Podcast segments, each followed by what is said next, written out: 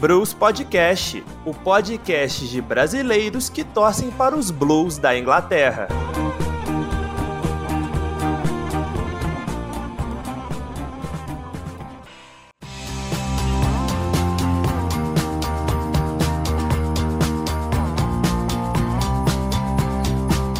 Fala galera, tranquilidade? Tá começando o 17 episódio do Blues Podcast, o podcast de brasileiros que torcem pros Blues da Inglaterra. Meu nome é Rafael Mertens e estou aqui com meus colegas Amanda Barcelos e Gustavo Regis. No primeiro episódio deste ano de 2021, vamos debater muito o que aconteceu no final de semana, que teve como destaque o confronto entre Chelsea e Manchester City. Os Citizens, com uma atuação dominante em pleno Stamford Bridge, venceu o Chelsea por 3 a 1 e se colocou de vez na briga pelo título que está cada vez mais em aberto. Já Frank Lampard se vê com o cargo ameaçado em virtude da fase atual do Chelsea que não é nada boa. Falaremos também do Everton que não aproveitou a chance para colar nos líderes e perdeu na abertura da rodada para o West Ham de David Moyes por 1 a 0 em Goodson Park.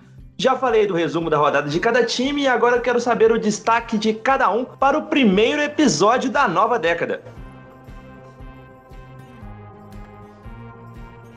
Fala Rafael, fala Amanda. Difícil achar um destaque positivo no meu time, mas acabei achando essa rodada que foi a terceira boa atuação seguida do Hudson Odoi, vem crescendo depois que passou um bom tempo no banco de reservas e sem ser utilizado e vem dando possibilidade aí para quem sabe uma vaga entre os titulares. Olá, Gustavo. Olá, Rafael.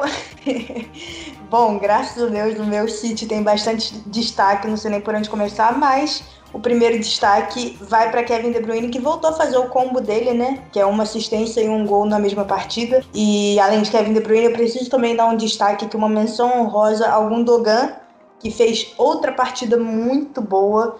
É, ele já tinha jogado muito bem contra o Newcastle e ele repetiu uma excelente atuação agora contra o Chelsea. Chelsea, Chelsea, Chelsea,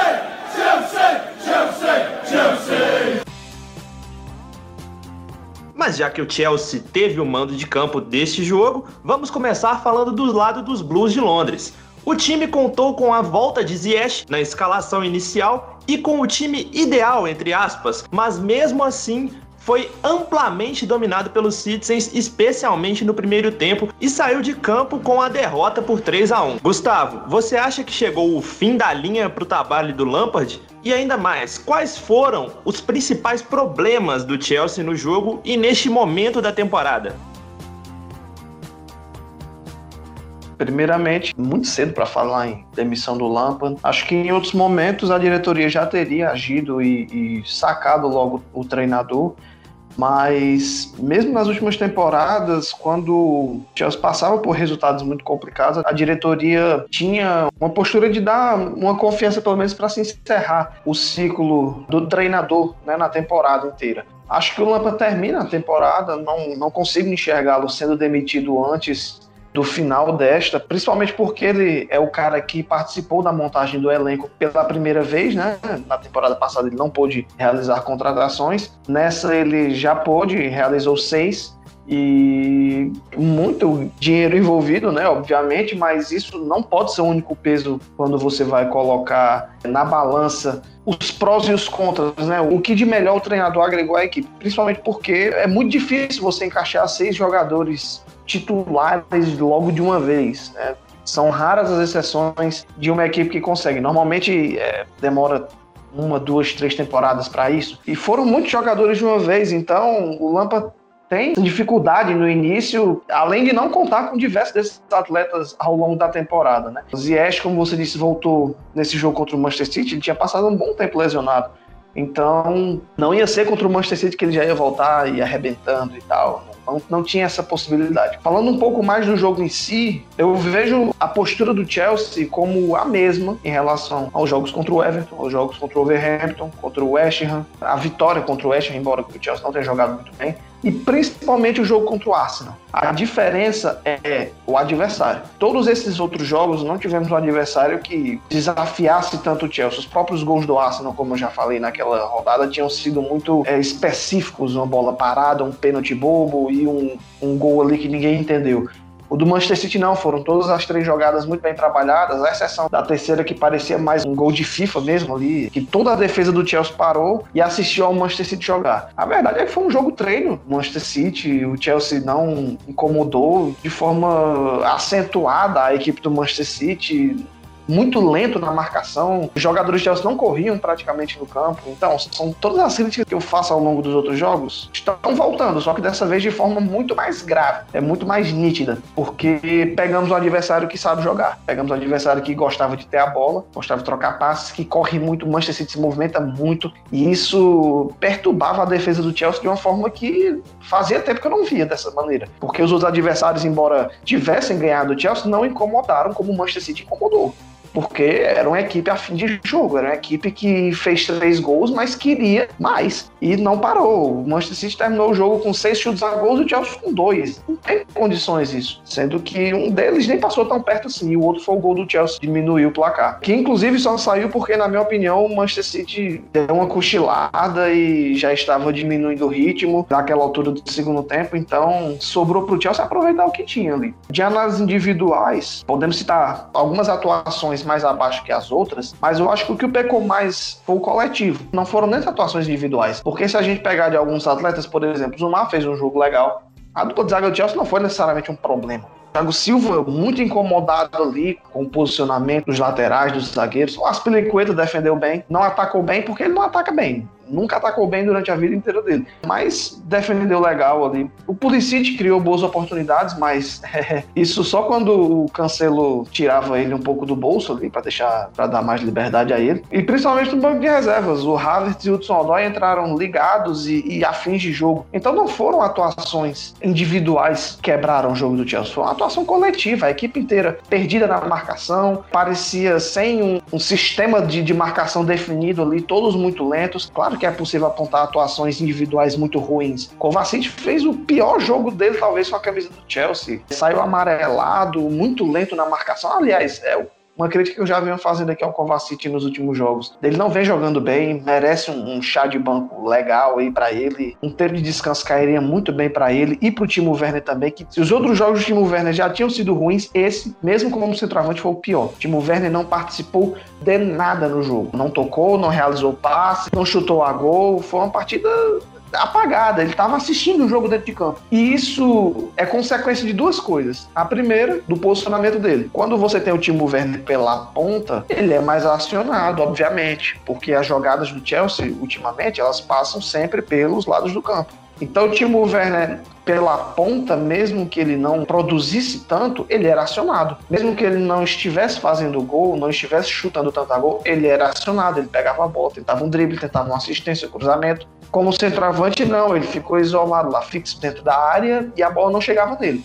E o segundo é pela própria tática do Chelsea, de chuveirinho para variar. Insistindo nessa tática horrível, você só vai conseguir chegar ao gol se for no cruzamento. Até em relação aos últimos jogos, deu uma diminuída, foram 19 cruzamentos, mas só acertou 3. E com o Timo Werner na área, dificilmente ia acertar outro, porque ele não tem a presença de área que tem um cabeceador. Então, se a tática é permanecer assim, saca o Werner e coloca o Giroud, pô que é um exímio cabeceador que consegue fazer gols de cruzamento, não só de cabeça, mas já vimos ele fazendo gols de escorpião, de peito, de um bocado de coisa. Se a estratégia for continuar com o chuveirinho, com apelando pelos cruzamentos, saca o Timo Werner. Até lá, não adianta ficar colocando ele como centroavante se a sua tática de jogo for essa. Até posso pegar como exemplo outros jogos no início da temporada, outros bons jogos do Timo Werner, inclusive alguns como centroavante, como por exemplo contra o Southampton, que ele fez dois golaços, em que a tática do Chelsea era outra, não era ficar apelando para cruzamentos, ali parecia que tinha um jogo trabalhado, mas durante o metade do mês de dezembro e o início de 2021, agora de janeiro de 2021, o Chelsea parece uma equipe completamente mal treinada. Mas eu não acho que isso seja motivo para a demissão do Frank Lampard. Até porque ele já mostrou que é capaz de, fazer bons jogos.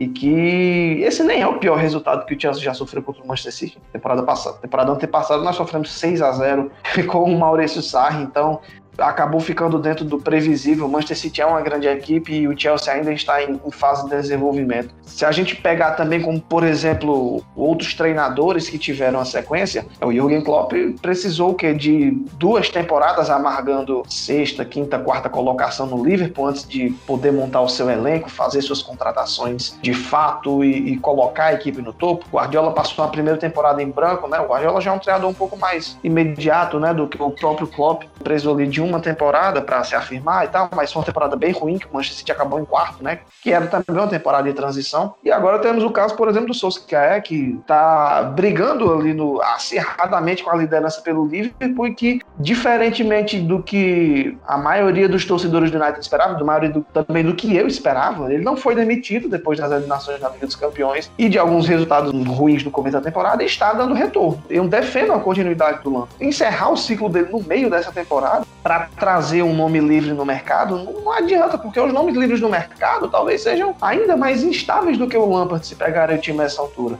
Mas eu não quero cogitar isso, eu quero cogitar uma, uma continuidade do Lampard, coisa que eu não vejo no Chelsea há muito tempo é um treinador com continuidade. Foi um jogo em que o Lampard teve todo mundo à disposição, mas tem que se apontar essas coisas. O Ziyech estava voltando de uma lesão muito grave, a lesão dele. Ele não ia jogar 100%, não ia fazer o que ele fez nos outros jogos. O Timo Werner voltando à posição de centroavante, beleza, mas a tática do Chelsea não ajudava ele de forma alguma. Cruzamento não é o jogo do Werner. O jogo do Werner é a bola bem tocada, é ele puxando a marcação por dentro. Não dá para se apostar somente nisso. Tivemos aí também uma ausência do Rhys James lateral direita, seria ideal ter ele ali para fazer jogadas duplas com o Ziyech, seria, principalmente porque o Aspilicueta ataca mal. Não perdeu porque o James não estava em campo. Não tem essa, não tem isso. Perdeu porque o Chelsea não jogou absolutamente nada e o City jogou muito. Uma vitória merecida, mais do que merecida, foi um banho tático aplicado, mas além do banho tático. É sinal de que a equipe está sendo mal treinada ou então de que os jogadores não estão assimilando aquilo que o Lampa pede. Se esse é o motivo, se é insatisfação de atletas, é mais um motivo ainda para você permanecer com o Lampa, porque na temporada seguinte, ou mesmo nessa janela agora de janeiro, se livra dessa galera, pô. Continua o projeto de reformulação na elenco. Empresta o? Pô? Libera o Rudiger, libera o Jorginho, libera o Marcos Alonso, seja quem for. Essa galera tá insatisfeita, saia. Não tem o que ficar no Chelsea. Mas essa galera galera só vai sair, essa galera que, possivelmente estaria boicotando o treinador, se o treinador continuar e que a diretoria tenha confiança nele. E também fica aquele questionamento: se estão boicotando o maior ídolo da história do clube dentro de campo por causa de alguns jogos de má fase, o que vão fazer com os outros? O Shell vai ter paciência, o cara que foi derrubado por diversos jogadores do Paris Saint-Germain. Então fica difícil essa situação, sabe? Se o problema é o elenco, por que, que vai dispensar o treinador? E é nesse momento que a diretoria tem que se mostrar maior do que esses jogadores.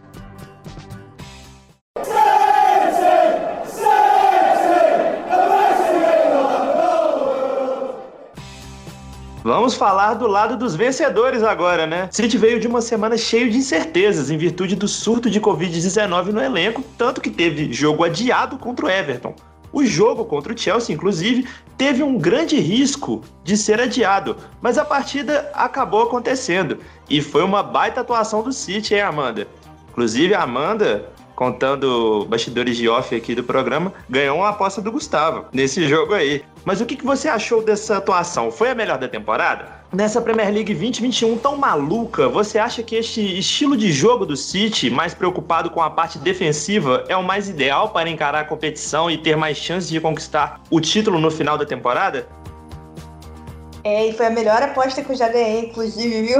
A aposta com gostinho mais, mais gostoso possível. Porque realmente foi um placar é, largo, e além do placar largo, foi uma partida excelente do Manchester City, especialmente o primeiro tempo, né? O segundo tempo não foi tão proveitoso assim, mas o primeiro tempo foi um baile, simplesmente. Como o Gustavo já falou, o Chelsea assistiu o Manchester City jogar. E o Manchester City jogando com as características de Manchester City, com as características de Pep Guardiola, tirando o fato de não estar ofendendo tanto, atacando com tanta frequência como costumava antes, a gente já comentou sobre isso aqui, foram apenas seis chutes a gol e obviamente, está sendo muito efetivo, porque desses chutes a gol aproveitou 50%, fez três. Então, é um time que está sendo bastante efetivo e que não está precisando chutar 15, 20 vezes a gol para poder fazer os seus resultados de forma geral. Mas realmente foi uma partida excelente, com característica de Pep Guardiola, com toque curto, com muitos giros, sempre com três jogadores no epicentro da bola, sempre com toques rápidos, sempre com movimentação aguda. Esse é o Manchester City que precisa estar jogando todos os jogos. Esse é o Manchester City que precisa se movimentar dessa forma, que precisa de jogadores no seu rendimento máximo, como por exemplo Kevin De Bruyne, Bernardo Silva, para poder fazer esse tipo de jogo funcionar. Porque, por exemplo, o Bernardo Silva voltou a fazer uma grande partida, coisa que há muito tempo não vinha fazendo. Eu já tinha falado aqui que o Bernardo Silva realmente é uma decepção para mim nesse 2020. Ele não vinha atuando bem, não vinha participando tanto, não dá assistências e não marca gols há muito, muito tempo. E nessa partida, por mais que ele não tenha realmente feito uma assistência ou, ou feito um gol e tido um momento mais decisivo, a movimentação dele foi muito importante. Ele trocava de lado muitas vezes, você viu o Bernardo na direita, daqui a pouco ele já estava na esquerda, e a movimentação da bola fluindo no meio de campo, o City deixando o Chelsea tonto, literalmente, essa é a única palavra que pode descrever. E o Bernardo Silva e Kevin De Bruyne tem um grande papel nisso. Kevin De Bruyne é o meu destaque, novamente jogando muito bem, participando muito ativamente. Perdeu um gol feito, como já havia perdido também contra o Newcastle. Nessa temporada ele tem perdido bastante gol, mas deixou o dele, fez assistência dele, é, jogou muito bem. Para mim foi o melhor da partida, por mais que o Gundogan também tenha chegado bem perto ali enfim, participou como Kevin De Bruyne costumava participar, como a gente sabe que a gente pode contar com o Kevin De Bruyne, que é com essa participação ativa, que é girando bola, que é fazendo passes inteligentes, fazendo passes que quebram linha, aproveitando a amplitude. E o City jogou muito pelo centro nesse jogo contra o Chelsea. Por mais que a gente tivesse o Sterling muito aberto, o Sterling não participou tanto quanto ele costuma participar, justamente porque o jogo teve uma participação coletiva muito grande. E o que mais me admira, me encanta no trabalho do Guardiola, que me encantou em todos esses anos no Barcelona e, enfim, no Manchester City nas primeiras temporadas, nas temporadas que a gente foi campeão, é justamente esse trabalho coletivo muito intenso. E isso foi um suco de Manchester City, um suco de Guardiola que a gente pôde ver contra o Chelsea. Queria também dar meu destaque ao Gundogan, foi uma peça também muito importante. O Gundogan já vem fazendo partidas muito boas, coisa que eu já não esperava que ele fosse render tão bem como ele tem rendido nos últimos jogos, porque também ele já tá mais velho, ele já não é titular, ele não pode jogar 90 minutos, não tem condição física para isso mais mas ele continuou rendendo, jogou muito bem contra o Newcastle, jogou muito bem agora nesse jogo contra o Chelsea. Para mim foi um dos melhores da partida, só não digo o melhor porque o Kevin De Bruyne voltou a fazer aquele combo mágico dele. Mas foi muito importante também nessa movimentação, nesse toque curto do Manchester City, o gol que ele fez, que foi o primeiro gol que abriu a porteirinha foi espetacular. É um gol lindo, porque aquele giro é um giro muito difícil de fazer, é uma coisa que a sua tomada de decisão tem que ser muito rápida, tem que ser muito ágil e exige, muita técnica também, porque o chute dele foi muito proveitoso, foi muito bom no contrapé do goleiro, enfim. Mendy não teve culpa dos gols que aconteceram, porque como o Gustavo mesmo falou, foram gols muito bem trabalhados. Até mesmo o último gol, que foi uma bagunça incrível da defesa do Chelsea, só tinha o Kanté mesmo para tentar defender, para tentar fazer alguma coisa. Ele foi o único que conseguiu acompanhar a jogada porque o time do Chelsea estava todo todo no ataque. E aí, enfim, o Sterling conseguiu aproveitar, quase fez um golaço, mas acabou batendo na trave e deu a chance para o De Bruyne pegar o rebote e fazer o gol dele. Então, assim, de qualquer forma, foram gols que trouxeram a equipe do Manchester City toda de forma geral ao ataque. E envolvendo sempre a defesa do Chelsea, como o Gustavo falou, a defesa, os homens de zaga em si não tiveram tanta culpa porque realmente foi um problema coletivo. Acho que o meio de campo do City, quem envolveu mais e quem aproveitou a falta de meio de campo do Chelsea.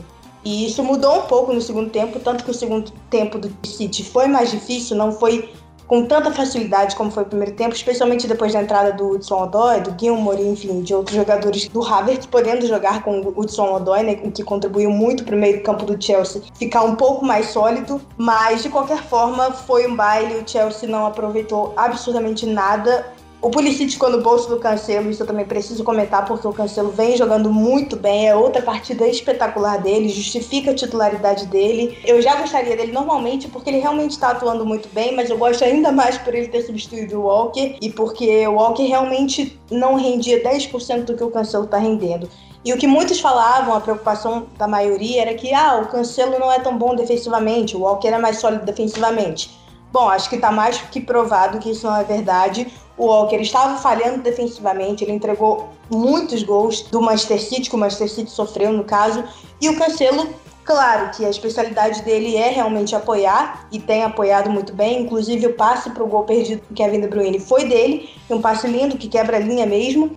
Mas defensivamente ele também está sendo muito seguro. Fez um, pelo menos uns três desarmes limpos na bola. O Pulisic não conseguiu render. Quando conseguia, mesmo que conseguisse driblar um drible com sucesso, conseguisse fazer um cruzamento, o Cancelo estava lá para acompanhar a jogada e para trazer o time é, nessa transição ataque-defesa. Então, Cancelo mais uma vez muito importante na partida. O Jack Stephen, coitado, é, foi a estreia dele na Premier League. A gente quase não, não pôde aproveitar, a gente quase não pôde ver a cara do Stephen ali, porque o Chelsea realmente não chutou a gol. Chutou duas vezes, né? Uma que resultou no gol, como o Gustavo falou, eu concordo plenamente. Eu também acho que esse gol só saiu porque o City de fato deu uma relaxada. Então vocês podem ver quando. Eu não lembro quem é que faz a passada para fazer o passe, acho que é o Havertz, eu não lembro, Gustavo me corrija se eu estiver errada. Mas quando aconteceu essa transição de defesa pro ataque do Chelsea, o Cancelo mesmo, que estava ali fazendo essa cobertura, ele já foi num passinho muito mais lento do que ele estava indo durante o jogo inteiro. Então realmente foi uma cochilada do Manchester City, era já nos últimos minutos, acho que ninguém ali também estava muito querendo brigar mais pelo jogo, já estava resultado definido. Então, eu também acho que foi mais pela cochilada do Manchester City do que pelo mérito do Chelsea em si, apesar de ter sido muito mérito mesmo do Hudson Odoi, que fez uma grande jogada e realmente merecia esse gol, porque tem feito boas atuações. Mas é, o Chelsea realmente não conseguiu ofender o Zack Stephen, ele não conseguiu sair com o clean sheet, o que é ruim pra gente, porque a gente já vinha mantendo essa estatística positiva, coisa que no começo da temporada era algo que a gente não conseguia imaginar, visualizar. Mas é, com essa defesa agora, com essa estruturação, a gente tem conseguido fazer esses clean sheets e esse gol do Hudson Odoi destruiu essa estatística. Porém, Jack Stephen não tocou na bola, o único toque na bola que ele deu realmente foi no recuo patético do Rodri no começo do jogo. E, enfim, foi o único momento que a gente pôde ver o Zack Stephen. Mas, enfim, de qualquer forma, o Ederson tá aí fora por causa de, de Covid. E quando voltar é o goleiro titular, obviamente. Mas é bom a gente ver um pouco do Zack Stephen também, porque é o nosso goleiro reserva. Agora que a gente não tem mais bravo, graças a Deus, é, o Zack Stephen será a segunda opção. Então, é bom a gente dar uma competitividade ao Zeke, para que ele não fique somente nos treinos. E esses tipos de jogos são bons para que ele entre jogos da Copa da Liga, por exemplo, enfim, de Copas menores que não tenham tanta exigência, como infelizmente foi o caso desse jogo, infelizmente para o Chelsea, no caso, onde ele não foi de forma alguma exigido.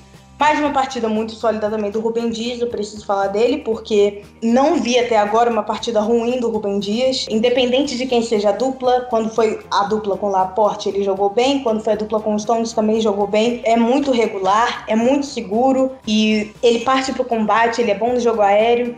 Enfim, de qualquer forma, é bom a gente ter essa solidez na defesa que realmente está ajudando o Manchester City a consertar os principais problemas que a gente teve no começo da temporada e que fizeram o torcedor acreditar que a gente não ganharia esse título. Eu já estou pensando de forma contrária, já acredito que esse título esteja bem próximo. A gente está a quatro pontos atrás do Liverpool, só que a gente tem dois jogos a menos, então é uma diferença que pode muito bem ser acertada, especialmente contando que o Liverpool continue tropeçando como vem tropeçando nessas últimas rodadas.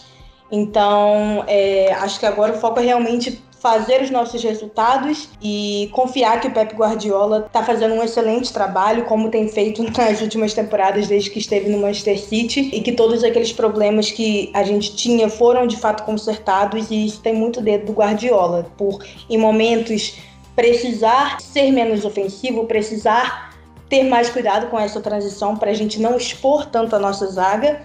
E como no primeiro tempo desse jogo contra o Chelsea, aproveitar com efetividade toque curto, movimentação, fazer a bola correr e especialmente contar com a individualidade dos jogadores que, enfim, um chute, uma finalização de sorte raríssima do Gundogan e um trabalho coletivo excelente no segundo gol e, enfim, corrida do Sterling também muito importante no terceiro gol. Acho que muitos fatores fazem desse Manchester City um, um possível campeão dessa Premier League.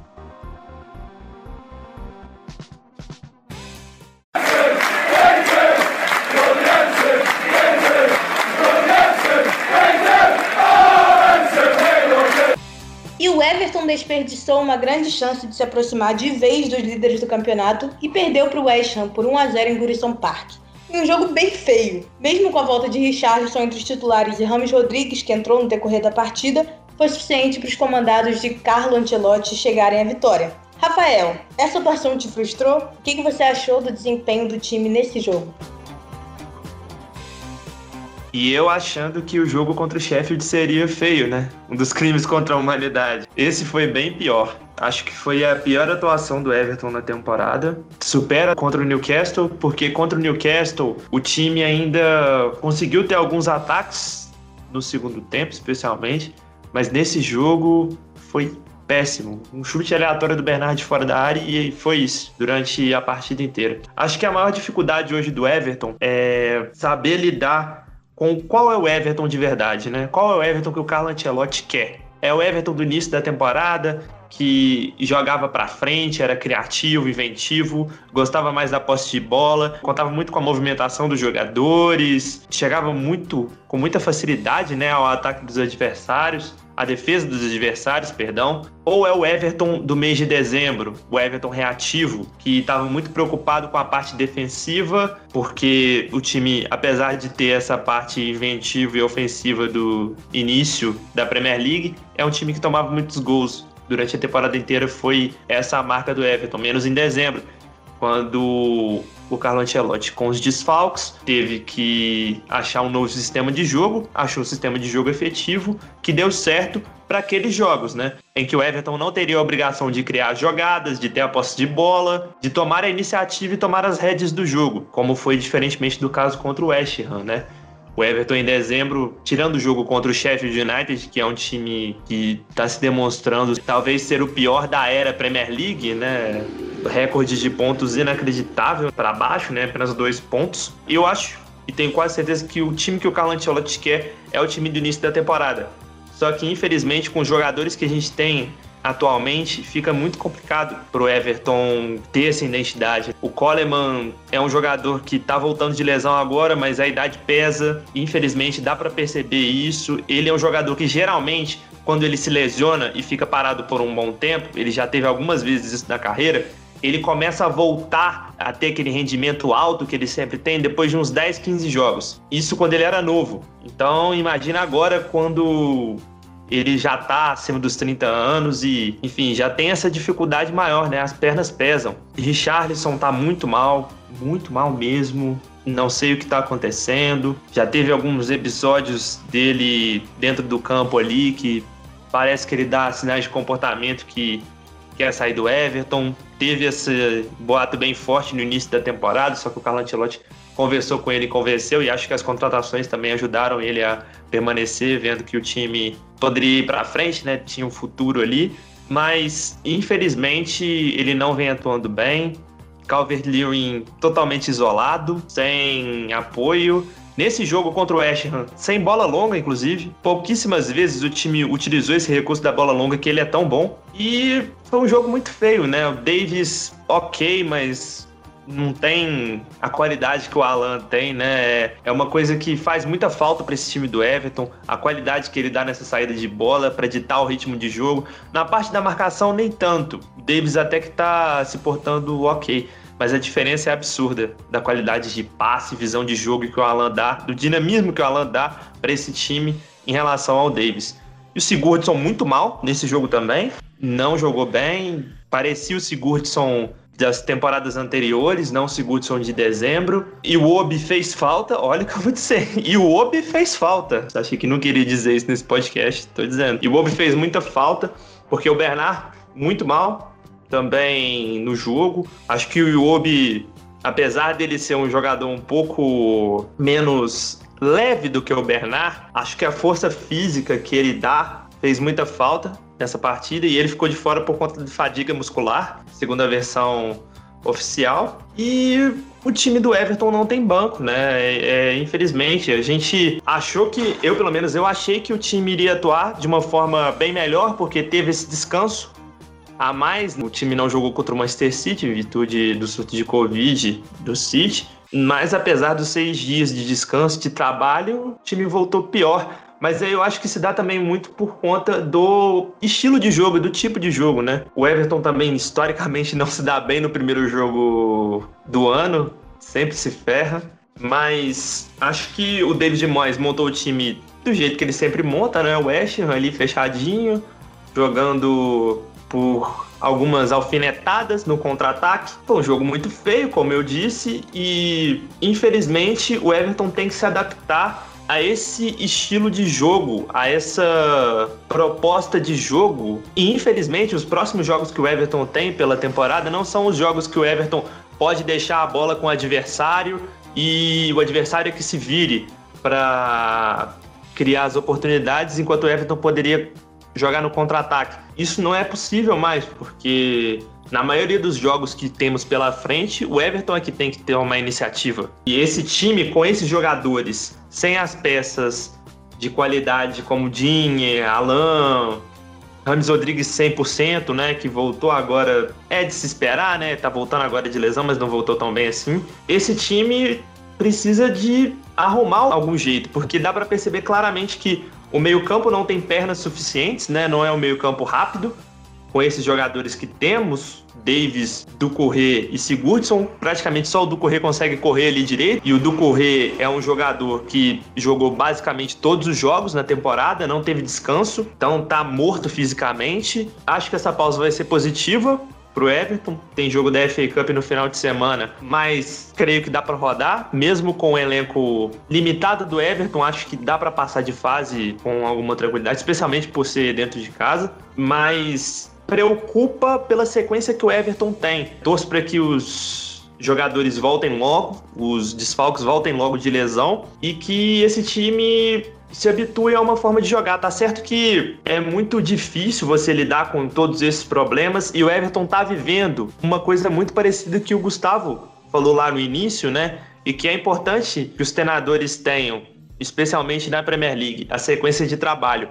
O Carlo Ancelotti completou um ano de trabalho no final do ano passado e o time teve uma evolução, deu para perceber. Só que esses momentos de dificuldade, de desenvolvimento do plano de jogo, de jogadores entenderem aquela tática e tudo mais, de formulação do elenco, porque diversos jogadores aí são jogadores da gestão do Kuman, por exemplo, que o Carlo Ancelotti com certeza não contrataria. Essa reformulação de elenco num time como o Everton, que tem menos recursos ainda que o Liverpool, é demorada. É normal de se demorar. Eu acho que o time que ele quer é o time do início da temporada. Só que o time do início da temporada não dá para jogar daquele jeito tomando tantos gols.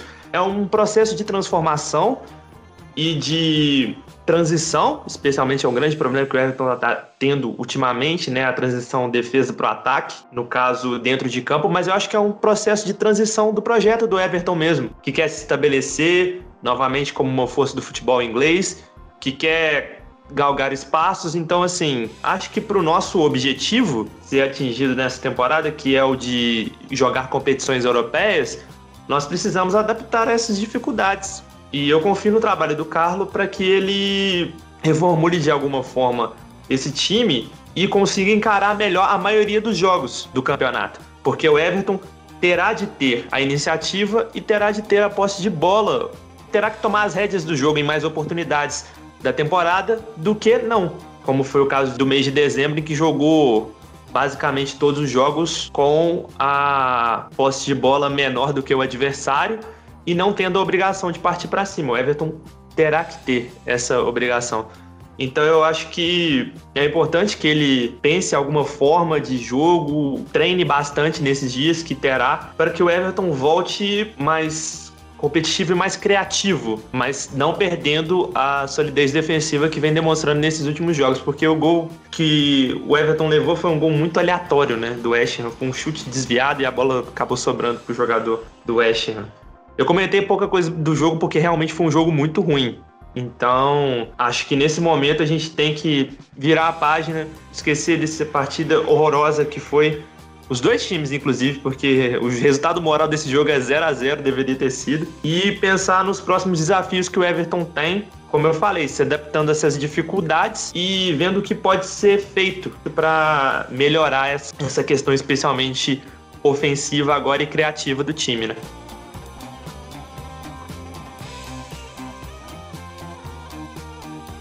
E com isso chegamos ao fim do episódio 17 do Bruce Podcast. Muito obrigado a todos que nos escutaram até aqui e nos deram uma baita moral com sua audiência. Não deixem de nos seguir na sua plataforma predileta de podcast, Spotify, Mixcloud ou Anchor. Segue nós no Instagram também, arroba Bruce Podcast. Semana que vem a gente tá de volta com mais um episódio do Bruce Podcast, o podcast de brasileiros que torcem pros Blues da Inglaterra. Muito obrigado a todos. Tchau! Valeu! Valeu!